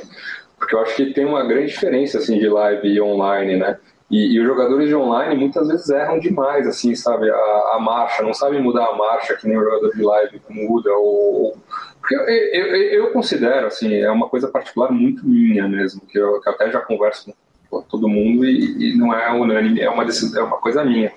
Eu, eu acho que a grande arte no poker é o fold, entendeu? Não é o call, cara. Sim. Então, é, é, eu escapo de muito cooler, cara, assim, sabe? Que o jogador de online não, é call, cara. Essa mão é call, não tem fold, mas é call no online, cara. Não é call no live, entendeu? Uhum. É, assim, isso eu tô falando por mim, entendeu? Eu posso estar tá falando a maior besteira do mundo no ambiente online, até você tá falando do net, ele acha isso um absurdo, mas eu não acho, entendeu? E meus resultados são. Todos os resultados que eu tive foram meus folds, não foram os meus calls que deram certo, entendeu? Mas eu adoro jogar com, com um profissional de online na mesa, juro por Deus. Todo mundo quer fugir dos profissionais online, mas eu quero, eu quero jogar com os profissionais online. Porque, na minha opinião, eles são mais previsíveis, entendeu? Porque você pega um Sim. recreativo, um cara totalmente random ali, ele vai jogar de cinco maneiras diferentes com a mesma mão. Uhum. Entendeu? E isso é muito mais imprevisível. O cara vai pegar um valete 5, vai foldar uma vez, vai dar call na outra, vai tribetar na outra e vai, vai de all-in até a quarta mão, entendeu? E, e por diversos motivos. E, e, e, o jogador de online já não. É óbvio que é muito mais difícil jogar com o jogador de online, é óbvio que é muito mais difícil. Claro. Mas, mas eu, eu, eu não me sinto. A, a, sua pergunta foi eu zero pressão, eu prefiro até, entendeu? E, e, não me sinto tão atrás no live, assim, do jeito que, que eu não jogo online por isso, porque eu sou mega atrás deles. Não estudo, sabe? Não tem, eu já joguei no samba, já fiz tudo isso, já passei por isso. Eu acho que sei lá, a gente tem a mesma idade, já não tem mais aquele negócio de jogar 12 telas, sabe? Paciência. Não tem mais esse, esse negócio, né? Eu, sou, eu, eu, eu gosto de estar lá, vendo a pessoa, analisando os telas dela, conversando muito na mesa, muito. Acho que é uma, uma coisa que eu faço demais nas mesas, é conversar demais e tiro muito proveito disso também, entendeu? Sim. E, e no online não tem isso, né, cara? Fora que eu não devo abrir o PS faz três anos, entendeu? Dois anos, sei lá.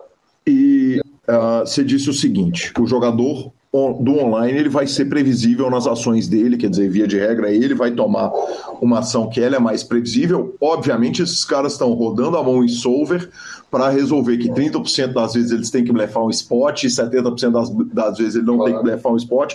Quer dizer, você entender o que está passando na cabeça do net para usar o exemplo dele, inclusive, que tá, já está claro, convidado, claro, já está claro. aceita a vinda dele aqui no PokerCast, você saber o que está passando na cabeça do net é absolutamente essencial para você tomar sua decisão ou não. Ou o poker evoluiu para o online e, e, e eles não adaptaram isso no ao vivo. Não, claro, com certeza. É uma coisa que, que, que, que, já tá. Eu sei que ele vai me explorar, entendeu? Eu sei que eu sou mega explorável, cara. Que eu sou, na verdade, uma mesa só de reggae ali na WSOP, eu sou mais explorável, mas eu uso isso também às vezes ao meu favor, entendeu? Eu dou uns calls que eles não esperam, e porque eu sei que ele tá me explorando, entendeu? Então eu posso dar um call mais, mais, mais light ali que, que, que, que vai ser bom, entendeu? Então eu fico lá, fodo, fodo, fodo, e call, entendeu? E, e aí pega os caras e e dá pra, dá, pra, dá pra escapar, entendeu? Mas é óbvio que eles estão anos luz na minha frente. Eu fiquei dois meses com o NET agora. E eu sempre fico com, com, com essa galera exatamente para isso, entendeu? Para tirar proveito, trocar ideias. Pô, mas o NET é difícil, ele é tão bom, mas tão bom que é até difícil conversar. Eu conversar de poker com ele, entendeu? Uhum. A gente conversava de vida, de poker é difícil. Porque, porra, com certeza no Brasil é um dos caras que mais estuda e mais está preparado para estar tá lá, entendeu? Na mesa. É, é, ele é sinistro mesmo, sabe? Sim. São poucos do nível dele aqui no Brasil, na minha opinião, né? Perfeito, perfeito. Não, isso é incontestável. O Pocket Fives nos mostra isso. Sim, é, claro. Basta abrir o Pocket Fives pra gente. Pra mas, gente... mas aí que tá, aí que tá o ponto. Eu no online eu não tenho chance contra ele, entendeu? Sim. Mas no live eu tenho chance.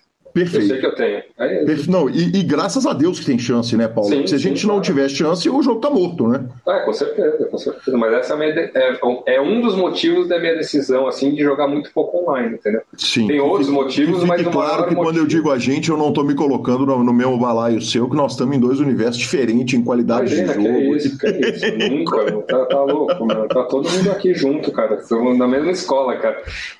Me conta escola um da vida e da experiência mesmo, né? 60 para estudar estudar o que eles estudam para tentar entender o que está passando na cabeça deles? Quer dizer, como é que você evolui o seu jogo uh, fora da mesa? Eu vou ser bem sincero, cara, eu evoluo na mesa, cara. É, meu, meu, meu, minha evolução é sempre na mesa e sempre prestando atenção, assim, você não vai me ver vendo vídeo, ouvindo música. Eu sempre estou prestando atenção na mesa e pego a, a, evolução do poker na mesa mesmo, sabe? Assim, eu não, uhum. Se eu falar que eu estudo, que eu vou atrás de tendência, mesmo porque eu, eu não, não vou jogar online, cara, muito pouco. Minha amostragem online é super pequena, cara. Então eu tenho que ver a tendência do live, entendeu? Assim, lógico que a tendência Sim. do live vem da tendência do online, cara. Pô, eu, ve, eu vejo a galera em Vegas fazendo umas coisas que eu não sabia que, que aqui no Brasil não fazem ainda e que lá fizeram uhum. demais, que é tipo 2x pot no, no River, sabe? Assim, cara, uns overbet uhum. gigantescos que aqui ainda não chegou. É, uhum. Mas lá eu peguei pô, toda a molecada fazendo isso, entendeu? Eu ficava até meio assim, caramba, cara, ó, qual que os caras estão fazendo aqui, sabe? Por isso que eu viajo, assim, por isso que eu gosto de ficar bastante tempo em Vegas, no WSOP, porque você pega bastante a, as tendências do que ainda vai chegar aqui no Brasil, né?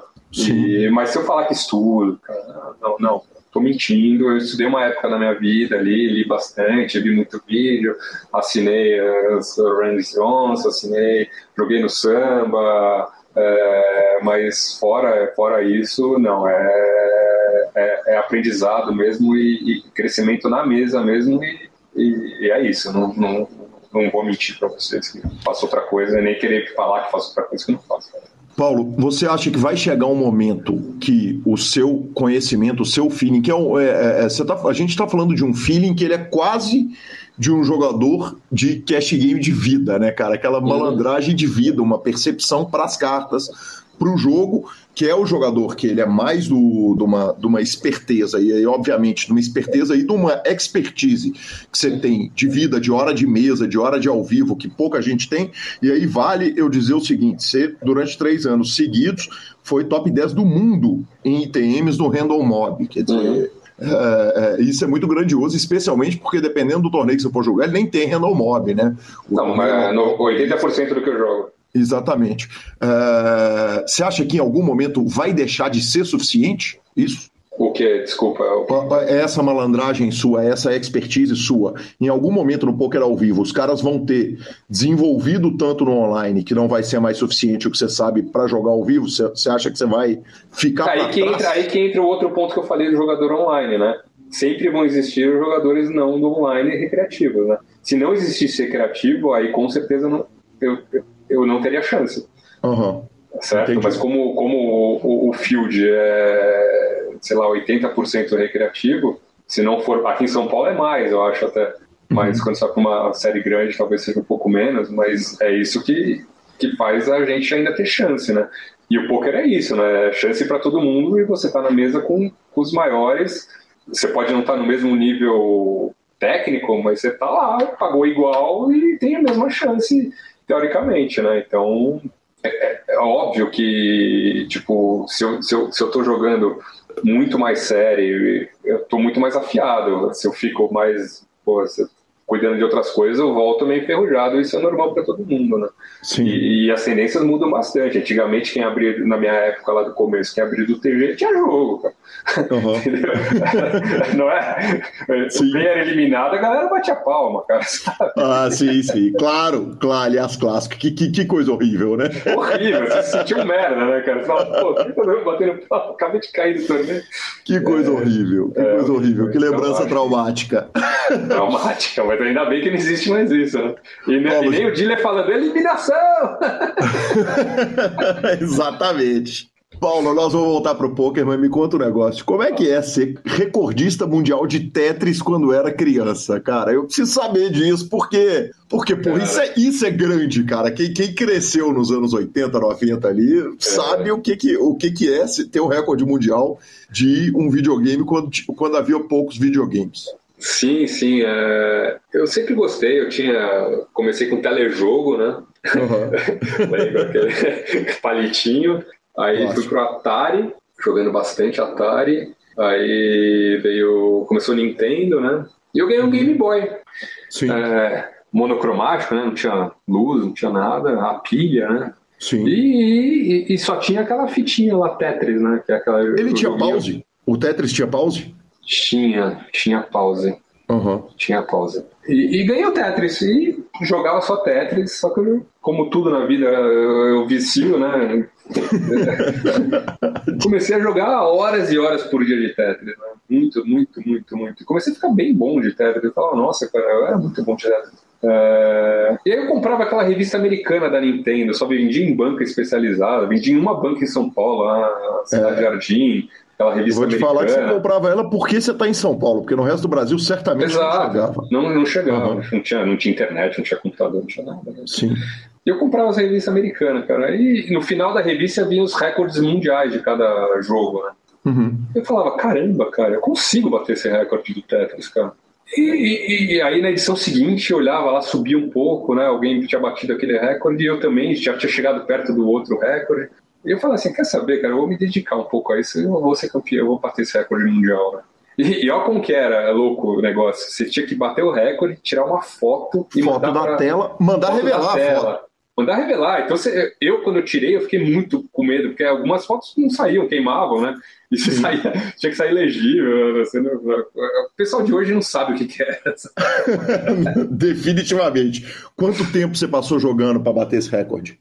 Foram umas 7, 8 horas. 7, 8 horas de Tetris. E, e você sabe que você nem via, era loucura, você nem via mais o palitinho caindo, assim, sabe? Uhum. E, e, aquela musiquinha convivia comigo de um jeito. Né? Sonhando com Tetris toda noite, obviamente. Sonhava, tá louco, era uma loucura. E eu bati esse recorde e, e, e mandei o negócio, a foto, e eu saí na edição seguinte como campeão, como recorde mundial, né? Durou uma edição, mas, pô, bati o recorde mundial de Tetris. Então. Que demais. Você tem essa revista? Não tenho, eu perdi alguma mudança. Eu, eu, sou, um, eu sou muito ruim para essas coisas de guardar. Tanto é que eu já saí, sei lá, três vezes no Fantástico. Já saí. Eu não tenho nada, nada, nada, nada. Já saí Cara, na placar umas olha, 15 vezes. Olha, eu, eu preciso afirmar que para quem é um colecionista, é. para quem um colecionador, para quem trabalha com colecionismo, não ter as suas próprias aparições é, é, é surpreendente. Né? Uma época, minha esposa guardou alguma, algumas coisas e montou uma pastinha, assim, uns três, quatro anos de coisas que eu fazia. E isso que eu levo em reunião, eu levo essa pastinha que ela fez mas também depois eu não fiz, ela também não fez mais, eu também não fiz mais, e, e eu já saí em revista chinesa, japonesa, alemã, entrevista minha, sabe, assim, do colecionismo, cara, e eu não tenho nada, nada, nada, é fantástico, Maurício Cobrusli, sabe, lembra que ele me leva ao Brasil, foi comigo, da coleção, é, não tenho, simplesmente não tenho nada, é uma loucura. É, pelo amor de Deus, no próximo, no, no, na próxima mesa final de torneio grande, o senhor separa um dinheiro e manda alguém ir atrás disso, porque o mundo precisa disso, né? Não, é, realmente. Eu tenho essa matéria que eu fiz no placar, eu tenho umas coisinhas poucas, assim, mas. E tem coisas que eu nem lembro que eu fiz. Já. Pô, eu lembro que você saiu. A primeira matéria do Thiago Leifert de esporte foi comigo, cara, entendeu? Pô, é muito louco isso, cara. Um jogo do Palmeiras, numa puta chuva no Parque Antártico, a gente tinha que pegar uma camisa de um time que, que nunca tinha jogado no Brasil e que eu não tinha, entendeu? A matéria foi essa. Eu ainda consegui a camisa. Até que no especial de, sei lá, de não sei quantos anos do esporte, do esporte, do Globo Esporte, teve cinco minutos comigo, entendeu? Foi, foi super legal. Também não tenho, é óbvio que eu não tenho. que absurdo. É, é, Esporte Espetacular tem uma matéria de 10 minutos comigo, também não tenho. Mas deve estar no YouTube agora, né? Hoje em dia é bem possível. Ah, mas são matérias do começo dos anos 2000, não tem, cara. Eu já tentei achar, cara, não tem. Entendi. Já fui atrás disso. Tem que, tem que contratar alguma empresa dessas que. Que pena, que tem que contratar. Alguém tem. Alguém tá. tem. Alguém tem. Bora de redes sociais? Bora de redes sociais, não sei antes falar do Stars Clube, mais que um clube de pôquer online. E se você não sabe se você deve investir em torneios de pôquer online, saiba o seguinte: tem torneio de graça pra caramba no Stars. O Clube Stars Elite tem torneios com zero de buy-in diariamente, inclusive alguns valendo milhares de reais. E o Stars também tem a playlist perfeita para você ouvir enquanto joga. Então conheça o Stars Club. Todas as informações na descrição dos nossos programas. Boa. Bora. Vambora. Uh, Lanza, primeiro um acontecimento de ouvinte que é muito nota 10, é muito especial. O, o Alex, Alex Siles, estava fazendo uma entrega na Califórnia, ele mora uh, em San Diego, e ele recebeu uma gorjeta daquelas, sabe, Lanzinha? Daquelas caprichadas, aquelas gorjetas que o, o, o entregador não está acostumado a receber. Ele olhou pro cara, viu que ele conhecia, não entendeu direito, deu uma corridinha pro Google e não deu outra. O homem, a lenda Brinkene, número um da em premiações de torneios do mundo de todos os tempos, com 57 milhões de dólares, uh, foi quem deu a gorjeta para ele. Ele mandou um inbox e falou: Ô Brin, foi você mesmo, cara, que me deu a gorjeta aqui de 100 doletinhas? O Brin falou, foi, fui eu mesmo. Muito obrigado. de boa. Que demais, hein? Que sonho, hein? Que sonho, que delícia. Que sonho. Não, e esses 100 dólares ele tem que ser reinvestido no jogo, né? Porque ele costuma oh, dar sorte essa nota. In, insta pô no jogo, tá doido? Exatamente, tá louco. Como não? O dinheiro do Brinquedo vai virar dinheiro no jogo. É lógico, tem, não tem escape essa parada. Aí sim. E temos áudio de ouvinte, professor. Uai, vamos, turma. É disso que a gente gosta. Bom dia, Gui. Meu nome é Rafael Santana. Sou da cidade de Aracaju, estado de Sergipe. Cara, conheci um pouco há algum tempo e aprendi as regras básicas e também já aprendi como perder. É, gostaria de aprender muito mais. Eu tenho ouvido o PokerCast, várias entrevistas e tal. Cara, amo ouvir, amo ouvir vocês, as entrevistas. É, é, tudo muito top. Queria aprender lá com o pessoal no grupão, né? No Telegram. Sei que tem muita coisa a aprender que, que a turminha lá vai me ajudar bastante. Um abraço, meu amigo. Maravilhoso, muito obrigado, Rafael. Uh, já está lá no grupão do Telegram, já incluímos, já tem também o grupo de estudo que a turma já fez, que é um grupo paralelo ao nosso, tem também no Telegram o grupo da Duarte Tips, então grupos de Telegram não faltarão para o querido Rafael, muito obrigado pela sua mensagem. Da mensagem do Rafael, eu vou direto para a informação do nosso querido arroba rádio underline BR no Instagram. É o José Heraldo, conhecido popularmente como Rádio. E, cara, o Rádio está fazendo um trabalho muito legal. Hein? Ele formou em Petrópolis, o Rádio é médico, é campeão dos Mixed Games e também médico. E ele está fazendo uma campanha para arrecadar doações para Petrópolis. As informações estão todas nas redes sociais dele, arroba rádio underline BR, no Instagram. E o Facebook é o barra Voan Júnior, né? Eu não, não vou nem ousar uh, soletrar isso, é mais fácil achar no Instagram mesmo, até porque ninguém usa Facebook, né, professor? Não, não usa e, e o Instagram é rádio underline BR, é muito mais fácil de achar. exatamente, exatamente. Para a gente terminar, temos dois prints, um maravilhoso do nosso grupão de Telegram, que o, o Luiz uh, Duarte, ele aposta principalmente em tênis, tem também aposta em voleibol e futebol, mas o Rit Gomes perguntou o seguinte: por falar nisso, por falar no grupão, ele só aposta em tênis? O Rodolfo respondeu não, acho que ele aposta em dinheiro mesmo. meu Deus, meu Deus. O Aria Guiar is in the air. e por fim, nosso querido Sérgio Prado, lenda do poker brasileiro, que postou uma foto do show do Sepultura. A foto foi comentada por ninguém menos que Andreas Kisser e Derek Green, dois integrantes do próprio Sepultura, e a gente vê como é ser celebridade. Que homem Sérgio Pô, Prado, hein? Parabéns pela vida, viu, Serginho? Que homem sensacional. Parabéns, parabéns. Tá louco, né? Tá louco. Torneio, torneio das Estrelas tinha que ser assim, tinha que ter o nome do troféu Sérgio Prado, né? Exatamente, cara. Depois dessa eu vou direto para finalização. Superpoker.com.br, tudo sobre poker no Brasil e no mundo, onde tem poker no Super Poker está. Na aba de clubes, a guia de clubes do Brasil, na aba de vídeos e no YouTube, transmissões ao vivo dos maiores torneios de poker do mundo, análises técnicas, programas de humor e entrevistas icônicas. Revistaflop.com.br, a sua revista de poker e mibilisca.com, cobertura mão a mão de torneios pelo Brasil e pelo mundo. Dica cultural. Mas a primeira eu falei que o podcast Ante Up uh, da Flórida estava acabando. Ele de fato teve o último programa e caiu um cisco no meu olho, sabe? Eles contando histórias da, da muito mais que uma década de programas que eu acompanhei a vida inteira, durante o período inteiro. E vou te falar, partiu o coraçãozinho. Então, um grande abraço aí para eles que certamente não ouvirão isso, porque eles não falam português. E eu assisti ao filme Tusk do Kevin Smith e Tusk é tosco. é um filme é horrível. É. Eu ia fazer o for... trocadilho, mas você já fez. Exatamente, cara, é, e é tosco mesmo. É, é, um ator até bem famoso de Hollywood, não sei o nome dele, mas ele é transformado numa morsa. É um terror. Filme B, traumático, traumático e maravilhoso, tudo junto e ao mesmo tempo. Entendi. Cara, minha dica da semana é maravilhosa, sensacional, que mora no lado esquerdo do meu coração, a segunda temporada que foi lançada esta semana do Jovem Wallander. Eu já falei daqui da série original da BBC, é uma série mais antiga, parece que tem no Now, ou então você vai ter que procurar em algum DVD aí, na, na locadora de vídeo quase porque ela já acabou tem um, um, alguns anos que ela é baseada no best-seller e é uma série policial fora de série, são três temporadas apenas, é um sucesso, se não me engano, na Dinamarca.